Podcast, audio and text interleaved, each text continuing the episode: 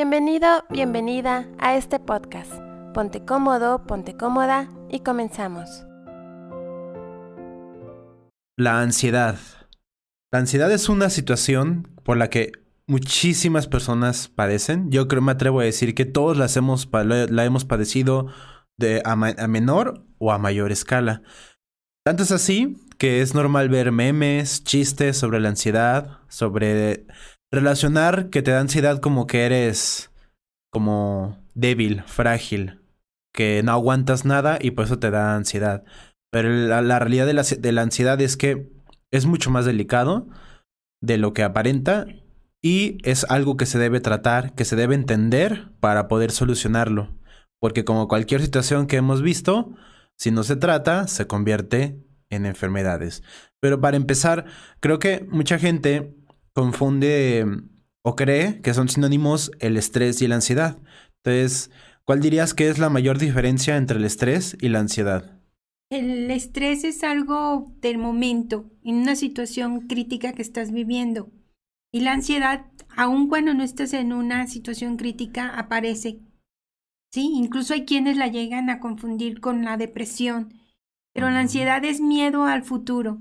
La depresión es miedo por el pasado que tuve. ¿sí? Y el estrés es un momento crítico en el que explotan las emociones, se disparan todas, pero es por momentos, no es permanente, uno debería ser permanente. Si es, se, se continúa constantemente, pues se vuelve ansiedad. Esa es la diferencia. Entonces no soy lo mismo. No. O sea, no, no. Puedo estar estresada y este, eso no quiere decir que tenga el trastorno de ansiedad que es muy común, como dices tú. ¿Por qué crees que la gente hace tantas bromas de la ansiedad? Porque es muy común, más con lo que hemos estado viviendo a nivel mundial, es ese miedo a lo que va a pasar, eh, a la incertidumbre. Se ha aumentado muchísimo el índice de que no sabemos qué va a pasar y eso nos genera esa sensación de impotencia ante la vida, desánimo, y eso hace que lo veamos como, hasta en bromas lo hacemos ya, pero es algo muy serio y se sufre mucho y hay que entenderlo para salir de ahí y también para pedir ayuda hay que tener valor para hacerlo y para acompañar a nuestros familiares, porque puede ser que mm, si no eres tú un familiar tenga un trastorno de ansiedad y tú no te des cuenta y hasta te parezca exagerado lo que está viviendo. Se necesita conocimiento para tener empatía. Entonces, por eso era tan urgente este tema. Yo sentía que era súper importante que lo trabajáramos. Y bueno, vamos a ver la ansiedad como una emoción más en nuestra vida. Pero ustedes saben que estudié una maestría en bioenergía. Entonces, yo quiero que lo trabajemos desde la bioenergética como una disciplina que maneja las emociones como un bloqueo, pero también como una posibilidad de desbloquear y permitir que fluya la energía adecuadamente. Las emociones son energía. Y aquí hay algo muy importante. La ansiedad será buena o mala, no es ni buena ni mala. La ansiedad es una emoción que si la manejas adecuadamente te puede llevar al autoconocimiento. Todas las emociones no son ni buenas ni malas, todas llevadas adecuadamente nos llevan a un crecimiento personal. Qué interesante eso, pues Son mecanismos de defensa, son advertencias que da el cuerpo de decir, haz algo. Es como demasiada energía en tu cuerpo corriendo, ¿verdad? Y si tú no respondes, pues entonces esa energía se dispara y te bloquea y vienen muchas enfermedades. Entonces vamos a empezar con la primera pregunta, el primer planteamiento. ¿Qué es el trastorno de ansiedad? Ya lo llamamos trastorno de ansiedad. Y este es el más común del mundo. Qué, qué importante, ¿verdad? Es lo más común del mundo. ¿En qué consiste preocupación excesiva? Una sensación de, de incertidumbre, un miedo intenso, presentimientos que no se cumplen, pero realmente tu cuerpo está en alerta y son presentimientos de carácter distorsionado. ¿Esto qué quiere decir? Que no ocurre ni va a ocurrir. Es disparatado, es irreal lo que estamos pensando, pero quien vive un problema, quien está en un momento de ansiedad, lo ves como real. Uno de cada diez personas tiene trastorno de ansiedad.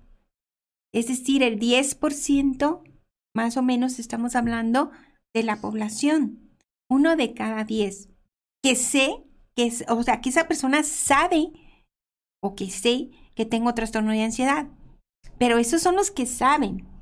El índice de trastorno de ansiedad de personas que lo ignoran sí supera esta cantidad demasiado. Se puede decir que hablamos de un 40% de la población, es decir, un 30% de la población no sabe que tiene trastorno de ansiedad y la está pasando muy mal. Lo que te decía, incluso de los chistes, incluso hay una cosa que se llama los chins. Si lo has visto, ¿no? Que es como el perrito que tiene cara triste. Ah, sí.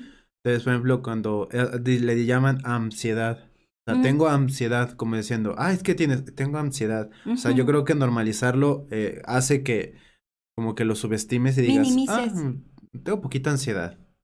Es que estoy ansioso. Ajá. ¿Verdad? En vez de decir, ok, esto es una señal tenemos que hacer algo porque si no, esto se puede convertir en, en algo. ¿Qué es lo que vamos a ver? Que esto, que los, los extremos de la ansiedad, ahorita vamos a ver qué puede pasar. Porque también veremos cómo resolverlo. Claro. Ya sabes si te pasa a ti o si un familiar tuyo o un ser querido le está pasando. O sea, vamos a cubrir todos esos terrenos. Y nos vamos a ir hasta los ataques de pánico, que son tan delicados y que también utilizamos el término fácilmente. Entonces vamos a ubicarnos con nuestra mente abierta, porque también vamos a ver cómo solucionarlo, así que abran su mente y pongan toda su intención en conocer mucho más. Porque algunas personas dicen, bueno, es que si tienes ansiedad, pues soportalo, no sabes lo que dices. O sea, precisamente el conocimiento te da herramientas para que no lo tengas que sufrir. No hay necesidad de que lo estés sufriendo cuando esto puede ser solucionado. Muy bien, vamos a irnos a la siguiente pregunta. ¿Cuál es el origen del trastorno de ansiedad? Y se llama trastorno porque va a alterar nuestra vida diaria. El trastorno de ansiedad generalizada se va a caracterizar por una preocupación persistente, pero no nada más persistente, también excesiva ante eventos o asuntos que son de la vida diaria y sin embargo en algún momento la persona siente que no puede con ellos. Pero ¿qué hay detrás de un ataque de ansiedad? Esto es muy importante que te quede claro. Hay factores de índole social. Pueden ser tus relaciones personales, tus relaciones con la familia o las relaciones con la pareja. También pueden ser tus creencias religiosas, tus ideales políticos o religiosos, también eh, alguna enfermedad física te puede provocar ansiedad. También algún trastorno, por ejemplo, la hiperactividad o situaciones traumáticas, un incidente que te causó un estrés altísimo puede provocarte un trastorno de ansiedad. También puede ser una pandemia, ¿le suena esto? Una catástrofe natural, un golpe de estado o una guerra. Todo eso nos genera el trastorno generalizado de ansiedad. Les voy a ir pidiendo que en la caja de comentarios me vayan poniendo quiénes han sospechado que tienen un trastorno de ansiedad. Y es muy importante que lo escriban porque lo van aterrizando y van trabajando el tema. ¿Quiénes han sospechado o quiénes han visto que algún familiar tiene un trastorno de ansiedad? Decías en un principio y lo decías muy bien, todos en algún momento hemos tenido ansiedad, pero tener un trastorno de ansiedad es un diagnóstico y es algo que no desaparece tan fácilmente. Y la siguiente pregunta sería, ¿por qué nos da ansiedad? Yo creo que esto es muy importante que lo tengamos en claro, que sería el siguiente punto. ¿Por qué nos da ansiedad? Bueno, pues el trastorno de ansiedad, sobre todo el que estamos hablando, el generalizado, puede ser hereditario. Muchas familias no nos damos cuenta que somos ansiosos y tenemos hijos ansiosos, abuelos ansiosos, tatarabuelos ansiosos, pero como lo vemos tan natural, ya ni le hacemos caso. Eh, pero alguno lo puede manifestar de tal manera que sea hipersensible y a él se le manifieste con mayor intensidad. Puede ser hereditario, puede ser por cambios de vida, por ejemplo, las personas que cambian de ciudad, de país, por naturaleza agregan ansiedad y si ya tenían una predisposición a ser ansiosos, que es miedo al futuro, ansiedad es miedo al futuro, pues esto aumenta. Por experiencias traumáticas que hayas vivido te puede dar un trastorno de ansiedad. ya sea durante la infancia o algo negativo que haya ocurrido en cualquier etapa de tu vida, un trauma reciente. Entonces, si tú le sumas el que vives en otro país, el que tuviste un incidente delicado y que vienes de una familia ansiosa, pues todo eso suma una bomba y hace que se te intensifiquen los síntomas.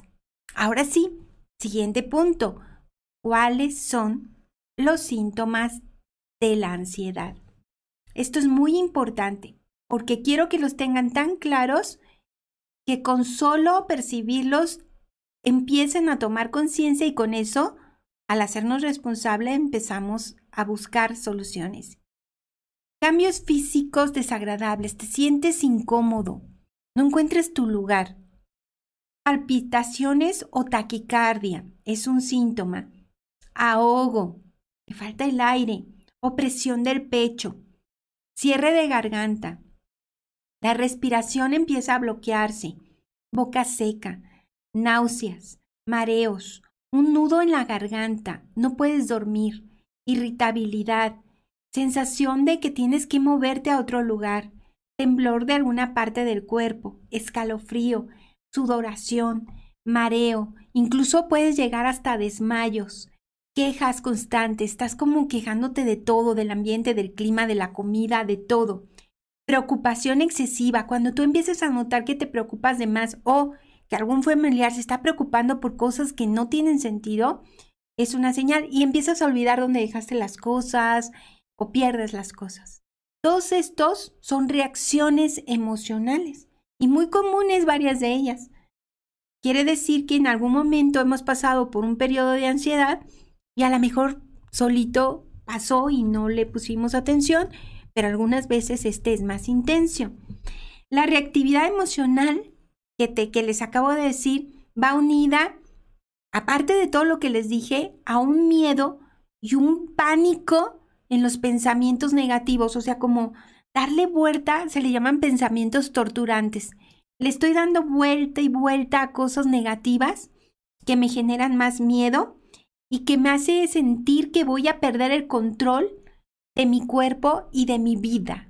Es una sensación de no, no puedo con esto.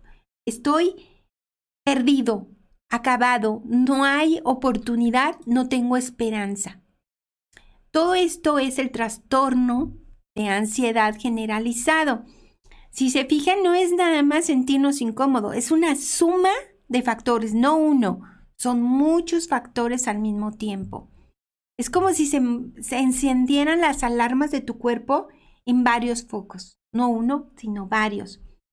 Es una reacción que tiene nuestro cerebro, nuestro sistema nervioso, en el área en que se encarga de la supervivencia. En verdad, tú crees que algo está poniendo en peligro tu vida, incluso peligro de muerte, pero la persona lo está sintiendo así es que algo va a pasar, se va a acabar el mundo, se va a acabar la situación, esto ya no voy a tener ni un peso, o sea, ya no voy a poder regresar, o sea, lo llevas a un extremo. Y muchos o se burlan o critican o dicen, ay, cálmate, no pasa nada, cuando en realidad la persona está viviendo una crisis en las historias que está generando, todas relacionadas con miedo al futuro. Si la persona te está hablando de miedo a algo que pasó, que se repita algo que ya pasó, o que se está dando vueltas a algo que ya pasó y que lo hizo sufrir mucho, estamos hablando de la entrada a la puerta de la depresión. Pero si la persona tiene enfocados sus miedos a lo que va a venir, entonces estamos hablando de ansiedad. Yo creo que ahorita sí ya está muy claro, ¿verdad? Pues bien, vamos a ver a ver, me preguntan, sí, interesante, ¿se puede contagiar la ansiedad?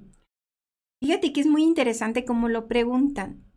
Contagiar no es una enfermedad de transmisión en cuanto a que uno tiene ansiedad y yo también tengo. No, pero que puede generar ansiedad una persona que tiene ansiedad, sí. ¿Sí? ¿Por qué?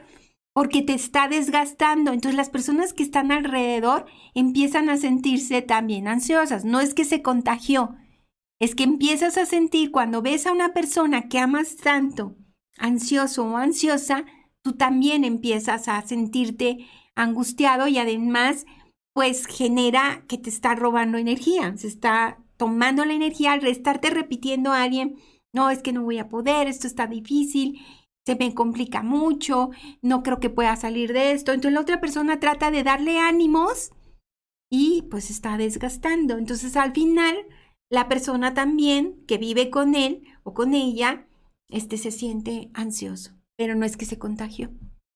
¿Sí?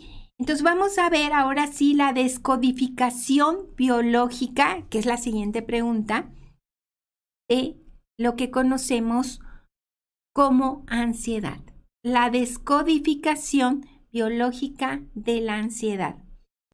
Esto se pone buenísimo. ¿En qué consiste? Tenemos que estar conscientes de que la persona tiene miedo al futuro. Y esto es importantísimo que la persona no distingue inconscientemente lo real de lo imaginario, no distingue que lo que está pensando que puede pasar es imposible que pase o que hay muy pocas posibilidades. Se siente en peligro y de ahí no lo puede sacar. Y es importante porque ha mandado avisos al cerebro para soportar algo que viene muy peligroso. Entonces todo su cuerpo, toda su energía, todo su sistema inmunológico está listo para defenderlo del peligro. Pero aquí es lo duro, no importa si el peligro es real o es imaginario. Ahí quiero que me pregunten, porque no quiero que quede ninguna duda. No es que imagines que ves monstruos o, o peligros así porque se te ocurrió nada más en base a una suma de momentos que se te van presentando, por decirte algo, en tu trabajo, no te está yendo bien, te llaman la atención, entonces tú ya crees que te van a despedir. Y entonces empiezas a fallar en tu trabajo, empiezas a tener accidentes, empiezas a complicarte y empiezas a externarlo a tu, a tu familia, a tu pareja. Y entonces tu familia, al pensar que ya no van a tener ingresos, también viven preocupados. ¿Sí me explico? En esa forma todo el círculo está perdiendo energía con algo que no sabemos si va a ocurrir. Ejemplo, ¿qué pasa con la gente que, que consume cigarros y drogas? Porque he conocido varios que me han dicho que lo hacen para calmar su ansiedad. No, no es una forma, al contrario, aumenta la ansiedad. Una vez que pasa el efecto, esta aumenta. No, no es la manera. Ahorita vamos a ver a maneras muy objetivas y muy reales de poder ayudarnos. La primera es a tu psiquiatra, tu médico y tu psicólogo. Yo iría primero al médico, luego a mi psiquiatra y luego al psicólogo. En ese orden me iría. Para ir, depende del grado de intensidad que tengas. Eh, una pregunta, por ejemplo. Sí. Pregunta que si la ansiedad es inseguridad en uno mismo. No, es distinto. la inseguridad, estamos hablando de amor propio, de autoestima. No tiene nada que ver con lo que siente una persona con miedo al futuro. No es que no se sienta capaz, sino cree que todo lo malo está por ocurrirle. Y el amor propio es algo más sencillo, la persona puede o no presentar ansiedad, pero es otro síntoma. Sí, no, porque sí puede ser común que alguien piense, es que tengo ansiedad, ah, es que tienes baja autoestima. No, no, no, no tiene. Puede ser una persona que se ama a sí mismo mucho, pero que él tiene miedo, por ejemplo, en la pandemia se dio mucho. Tengo miedo a morir o que mi familia muera o de llegar a casa y encontrar que alguno está enfermo o que me contagien. Tengo miedo al futuro, pero puede ser una persona muy exitosa, muy productiva. Es más, es muy común en las personas exitosas y productivas. Claro. ¿Verdad? Quien siente ansiedad tiene una característica. Por favor, si tú me estás escuchando y estás viviendo ansiedad, una característica es que no vives el presente. Acuérdate de eso. Cuando estés angustiado, recuerda, es que estoy pensando en el futuro, pero aquí, ahora, no estoy en peligro. Aquí y ahora estoy bien. Entonces empieza a ubicarte mucho en el presente. Pregúntate lo siguiente para que te aterrices en el momento. ¿Qué está pasando en tu vida? ¿Cómo te estás sintiendo en este instante? ¿Y qué temor estás enfrentando? Sí, es que me van a despedir. ¿Por qué? ¿Ya te dijeron? No. Ok, ¿en este momento te han llamado la atención? No. ¿En este momento estás realizando el trabajo que te pidieron? Sí. Ah, ok, en este momento no hay peligro. Sí, es como mucho en el presente. Cuando estamos en la ansiedad nos estamos yendo al futuro. Es que si mi esposo o mi esposa muere, ¿qué voy a hacer con los niños? ¿Dónde los voy a dejar? A ver, momento. Tu esposo o tu esposa está enferma, pero en este momento está viva? Sí. ¿En este momento no está muriendo? No. ¿En este momento tienes quien cuida a tus niños? Sí. ¿En este momento ella está viva y tú estás vivo? Sí. Ok, en este momento no hay peligro. Si se fijan, es importante que tengamos en cuenta esa serie de preguntas con mucho amor y con mucho respeto, no como si los estuviéramos regañando. Y también si nosotros lo estamos viviendo con mucho amor y mucho respeto, hacernos esas preguntas. Alguien pregunta que si la ansiedad va de mano con la depresión. Es la puerta que te lleva a la depresión. Es, la depresión es todavía un pozo más profundo. O sea, no, pueden decir que si alguien tiene ansiedad, automáticamente ya tiene depresión. Automáticamente no, pero son pasitos que se van agravando. Hay quienes tienen ansiedad y depresión. Hay quienes solo depresión, hay quienes solo ansiedad, hay quienes nunca pasarán de la ansiedad a la depresión. ¿Es inevitable la ansiedad en algún punto de la vida? ¿Es inevitable? ¿Es evitable? Sí. No, no, pero o sea, todos, vamos, todo lo hemos padecido. ¿Tú crees que todos los seres humanos lo, desde hemos un niño. De hecho, estuve analizando una, unos casos que se presentaron en diferentes lugares del mundo que están pasando por guerras de niños que entran a un sueño, a un letargo.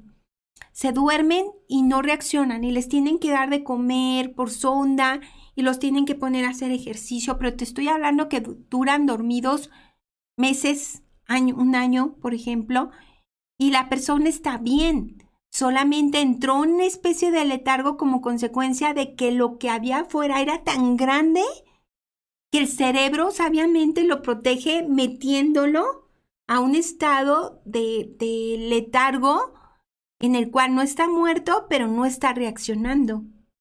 Es muy fuerte y todo eso es por crisis, por el estrés tan alto que hay alrededor de ellos. Sí, porque todos pensamos en el futuro de, y si me va bien, y si esto, viene un examen y, ay, a ver. Esa es una ansiedad ligerita. Ya un trastorno de ansiedad es permanentemente tu sistema está en alerta todo el tiempo. Te pongo un ejemplo. Regresas del gimnasio y está oscuro y es muy tarde y estás sola en la calle. Te da ansiedad. Quieres llegar y piensas, es que si me sale alguien, ¿qué voy a hacer? Pero llegas a tu casa y se te olvida, cierras la puerta, te das un baño, cenas y lo olvidas. El trastorno de ansiedad no te permite olvidarlo. Ya entraste a tu casa y sigues pensando, ¿y si ahora entra alguien a mi casa? Y si alguien eh, llega a forzar la puerta, y si estoy dormido y me, explico, te llevaste el mismo temor a otras situaciones. Sales de tu casa en la mañana y entonces estás pensando, ¿y si ahorita en la mañana me ocurre algo? O sea, es permanente. La ansiedad que podemos tener todos y que se te pasa es la de por momentos. ¿Sí? El estrés que te lleva un miedo al futuro, pero permanente ya es un trastorno de ansiedad. Nos vamos a ir al siguiente punto, que es lo que conocemos como ataques de pánico. No sé si alguien ha tenido la experiencia de acompañar a alguien con un ataque de pánico. Es muy fuerte, Isaac. Es muy fuerte. Yo he acompañado a varias personas en un ataque de pánico. He estado con ellos, con ellas, durante todo el proceso. He tenido personas a las que he acompañado que están a punto de subirse porque son personas de negocios a un avión y se bajan hasta cuatro veces de diferentes aviones en diferentes horarios porque ellos piensan que les va a pasar algo. O sea, no es un juego, en serio es un problema. Un ataque de pánico suele comprender algunos síntomas como sensación de peligro y fatalidad, pero así indiscutible. Miedo a la muerte o a perder el control taquicardia, palpitaciones, temblor, sacudidas, sudor, falta de aliento, una presión en la garganta, escalofrío, se siente sofocado, náusea, calambres abdominales, dolor de pecho, dolor de cabeza, sensación de desvanecimiento, sensación de entumecimiento, sentimiento de irrealidad o desconexión, es un ataque de pánico, tiene efecto en todas las áreas de tu vida. Y es un miedo excesivo, un estado de constante de miedo que arruina la calidad de nuestra vida. Y bueno, está también unido a las fobias como miedo a conducir, miedo, una fobia a, subirte al avión, una fobia a pasar por determinados espacios, a subirte a un transporte público, empiezas a hacer como diferentes fobias o rechazo de situaciones. Por ejemplo, puede ser fobia a la gente, ¿verdad? Un trastorno disocial. Y aquí sí necesitamos un apoyo psiquiátrico y es importante que eliminemos el consumo del alcohol o de las drogas que no sean eh, medicamentos que establece un psiquiatra, solo un psiquiatra. Y bueno, es muy importante que con eso disminuyamos el riesgo que hay tan alto de suicidios en un ataque de pánico, un trastorno de ansiedad muy alto. Varios que han sufrido ataques de pánico y es lo que decíamos. Si se siente que me voy a ahogar, pues demanda de oxígeno, no hay oxígeno, no debe ser Sí, es, es muy fuerte. Entonces sí. Y hay gente que lo sufre constantemente. Constantemente. Sí, se, se, desarrollan ciertas fobias a ciertos momentos o situaciones específicas. Entonces pueden ir aumentando las fobias. Algunos es al día, una fobia a determinados lugares, a lo que les he dicho, a manejar. Entonces, sí pido mucha comprensión pero si tú eres la persona que estás viviendo el trastorno de ansiedad o tienes los ataques de pánico, también te pido que investigues, porque no solamente es ir al psiquiatra, es poner de tu parte y ayudarte y ayudar a los que te rodean a que esto pase lo más pronto posible. Creo que eso es un error que pueden cometer muchas personas que van al médico al psiquiatra o al psicólogo pensando que ellos van a hacer todo el trabajo. Y no, ellos te ayudan a guiarte, pero básicamente la, la otra parte está en que tú lo hagas. Es como, no sé, un médico te da tu medicamento, pero si no te lo tomas, ¿de qué sirve? O sea, vas al psicólogo y te dice, trabaja esto y no lo haces, no sirve de nada. El médico te va a dar instrucciones como hace ejercicio, come sano, relájate, es algo que te divierta y te va a dar un medicamento, pero si solamente te tomas el medicamento, no se va a solucionar. Es todo, es un conjunto de herramientas, un entorno agradable. Si una persona tiene trastorno de ansiedad o ataques de pánico y vive en una familia en que constantemente hay escenas de violencia, pues le puedes dar el medicamento, pero no va a funcionar puesto que su entorno es terrible. Entonces se va a presentar los ataques como una forma de pedir ayuda. Pues hay familias que fomentan, o sea, que tu ansiedad o estrés se vuelva, se vaya a las nubes. Exacto. O tu trabajo. O también hay trabajos, o también hay instituciones educativas que someten, ha habido muchas escuelas que someten a los alumnos a un, estrés tan alto que provocan trastornos de ansiedad. Sí, y la intención era un sistema muy rígido, pues eso no funciona. Ni en una familia, ni en un trabajo, ni en una escuela. Y bueno, vamos a ver el siguiente punto. ¿Cuál es el mensaje de la ansiedad? Yo creo que esto es fundamental, Isaac. Yo creo que es de las cosas más bonitas que aporta el estudio de las emociones a las personas que queremos saber trabajar nuestras emociones adecuadamente. ¿Cuál es el mensaje? Escúchalo, por favor. Detente. Para. Descansa. Cuídate. Deja de hacer tanto. Deja de luchar con los problemas. Deja de luchar por ser aprobado por las personas. Deja de criticarte. Deja de juzgarte. Fluye. Disfruta lo que hay día a día. Reconoce tus emociones. Miedo, enfado, tristeza. Coloca tu mente en el presente. Observa una puesta de sol. Apaga las pantallas de todos los aparatos que tienes. Mira tus miedos con amor. Haz ejercicio.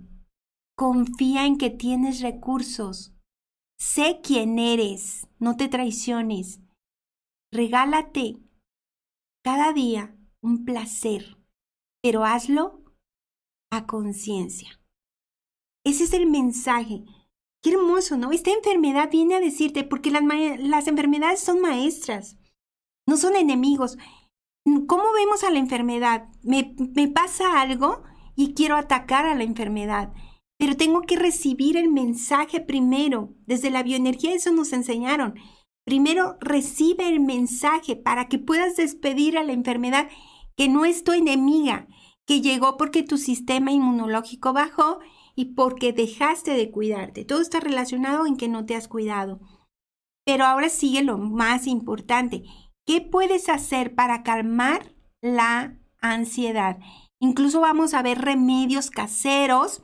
Nunca sustituye el que vayas primero a tu médico, a tu psiquiatra, que te van a remitir a un psiquiatra, depende del grado de, de ansiedad, y una terapia si lo necesitas psicológica, en ese orden. ¿Qué se puede hacer para calmar la ansiedad? Y yo quiero que esto se ha tomado con mucho cuidado para que lo implementemos como una herramienta más, que no sustituye la responsabilidad que tienes de buscar la ayuda profesional. Y lo que puedes hacer es, en un ataque de ansiedad, ponerte hielo, una bolsa de hielo en la nuca. Eso te va a ayudar.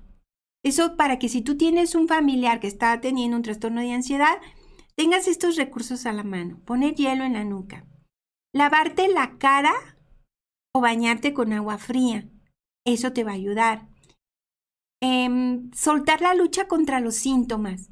Empezar a decir, pero ¿por qué me pasa a mí? No, a ver, tranquilo, ya lo estoy sintiendo, aquí estoy, me falta el aire, respiro más profundo. No luches contra los síntomas. Recuerda que no te vas a morir, que solamente estás teniendo un ataque de ansiedad que te hace sentir que pierdes el control. Por favor, ayúdate no atrayendo más pensamientos destructivos. Sentir lo que está sintiendo tu cuerpo, ponerle atención sin aumentarlo. Normaliza tu respiración. Es muy importante. Inhala por la nariz y expira por la boca. Y es vital. Toma tiempos. Cuenta. 1, 2, 3, inhalo por la nariz. 1, 2, 3, 4, 5, 6, exhalo por la boca. Inhalo contando, exhalo contando. Hacer ejercicio para ti es fundamental. Sacudir tu cuerpo, tus brazos, eso te ayuda también. Mover la boca, abrirla como si fueras a dar un grito. Estirarte, eso ayuda a sacar la energía importantísimo. Por alguna razón, el pronunciar el om, el gritar, ayuda a estimular el nervio vago que esté en el sistema nervioso, que le provoca una sensación por, por la vibración de relajamiento. Es eso, relajamiento. Apréndete a relajar de pies a cabeza, a ver cómo está mi cabeza, cómo están mis hombros, mi cuellito, mi pecho, mi espalda importantísimo. Detecta el disparador emocional. ¿Qué te lo ocasiona? A veces son unos regaños, a veces es el, trabajar de más, a veces es la presencia de alguna persona, a veces es un aroma. ¿Qué te lo dispara? Si te fijas, les dije al principio, te desarrolla el autoconocimiento. Y este, en el origen de la ansiedad está la solución y la curación. Si tú no descubres qué te origina el trastorno de ansiedad, no vas a curarlo. Por más terapia, por más medicamento. Tienes que descubrir cuál es el origen y ahí, pues nadie puede meterse a tu cerebro y descubrirlo. Pon de tu parte y ve qué te lo origina. ¿Sí? Por ejemplo, Isaac, algo que a ti te detone eh, una ansiedad, ¿qué sería? Mm. Yo lo tengo bien claro qué es lo que me lo detona a mí. A ver, tú primero. Mis hijos. Si algo les pasa a mis hijos o, los no, o me hablan diciendo y noto que algo ocurrió, o sea, se me dispara, ya me conozco. Por eso tengo que aprender a respirar tranquila y a recibir lo que me estén diciendo sin que me angustie porque pues ayudo más si estoy tranquila. Mm. Pero si mis hijos, como las personas que quiero, si les pasa algo, me genera este, ansiedad. ¿A ti qué te generaría Pues ansiedad? yo creo. Puede este, ser abuso pensar- de límites. Pensar en, en lesiones, Mm. de que si haces mal esto te vas a lastimar, de que vas a amanecer pambeado, todo ese tipo de cosas, de que si peleas, cuando peleas es de que, pues a ver que no me pase algo, un morete o no sé. Ok, todos tenemos algo que nos lo detona. Carta de la ansiedad para ti. Sé que quisieras mandarme a volar, que crees que quiero hacerte daño, pero yo, la ansiedad, no estoy aquí para hacerte daño. No quiero que pierdas la razón. No quiero que pienses que quiero lastimarte. La verdad es que aparezco para hacerte sentir que te has descuidado, que no te estás escuchando, que no has visto las señales que te he mandado. ¿Recuerdas? Hace poco te dolió la cabeza. El otro día estabas cansado, te avisé y seguiste trabajando dos horas más. También hubo una ocasión en que lloraste sin darte cuenta por algo que no era tan importante y tampoco me hiciste caso. Bueno, es que te mando señales y tú sigues haciendo lo mismo. ¿Te has dado cuenta? Te sudan las manos, pero tampoco me escuchas. También te he mandado señales que quieren hacerte entender que debes hacer un alto y ser más amable contigo. ¿Quieres que sea más directa? ¿Por qué evitas escucharme? ¿Por qué te pierdes en cosas que no son realmente importantes? No hay nada más valioso que la salud. Si tú me escucharas, te darías cuenta que no soy tu enemiga, que vengo aquí para avisarte, para recordarte que tú tienes el control de ti mismo, para pedirte que lo recuperes, que llegó el momento de escuchar, de atenderte, de valorarte, de abrir tu corazón y de dejar de desesperarte tratando de hacer más de lo que te corresponde.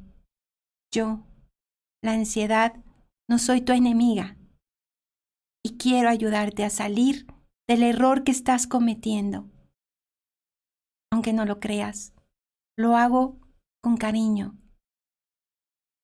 Te sientes mal, pero esta ansiedad que soy yo solamente viene a decirte que no hay nada más importante que cuidar de ti. Es un aviso disfrazado de ansiedad. Y aunque no lo creas, estoy aquí para ayudarte a conocerte más. Y bueno, espero que esta cartita que te ha escrito la ansiedad te abra los ojos y aprendas a que lo más importante es cuidar de ti y nadie lo va a hacer. Ningún médico, ningún psiquiatra, ningún psicólogo, nadie lo va a hacer mejor que tú. Sí, al final del día son guías, pero el que decide tomar el camino es uno. Sí, porque, pues sí, ¿no? Eso te puede decir, vete por acá, pero tú dices, no, mejor me voy por acá. Dices, no, pues te vas a perder. Entonces, más bien, sigue las instrucciones, pero también pon de tu parte. O sea, es como, como la dieta y el ejercicio. Te pueden dar una dieta hecha para ti súper chida, pero si no la haces no sirve de nada. O sea, Claro. y el que pierde es uno. Entonces, Sí, es cierto. Yo, creo que la ansiedad se vuelve en, en una aliada si queremos, ¿no? todo, todo, o sea, Todos los problemas que se estrés, la presentan, tristeza. las enfermedades. Porque todo te, te recuerda, número uno, de que estás vivo. Y número Sí. dos, de que tu cuerpo te está pidiendo ayuda. Y qué chido, ¿no? De que te diga, en vez de dejarte morir, o dejarte como tumbarte, o dejarte que te caigas, te da una señal y dice, haz algo al respecto. Ya está, también recordé rápido de que los animalitos también sufren ansiedad. Entonces, cosas como obvias, como tronar cohetes, pues obviamente los les pone... O lastimarlos los niños sin querer. Ajá, o sea, también sufren, pueden padecer ansiedad, entonces, si, si tú ves que un animal le incomoda cierto aspecto, no lo hagas, al igual que con cualquier ser humano, El porque sonido, también... ¿verdad? También.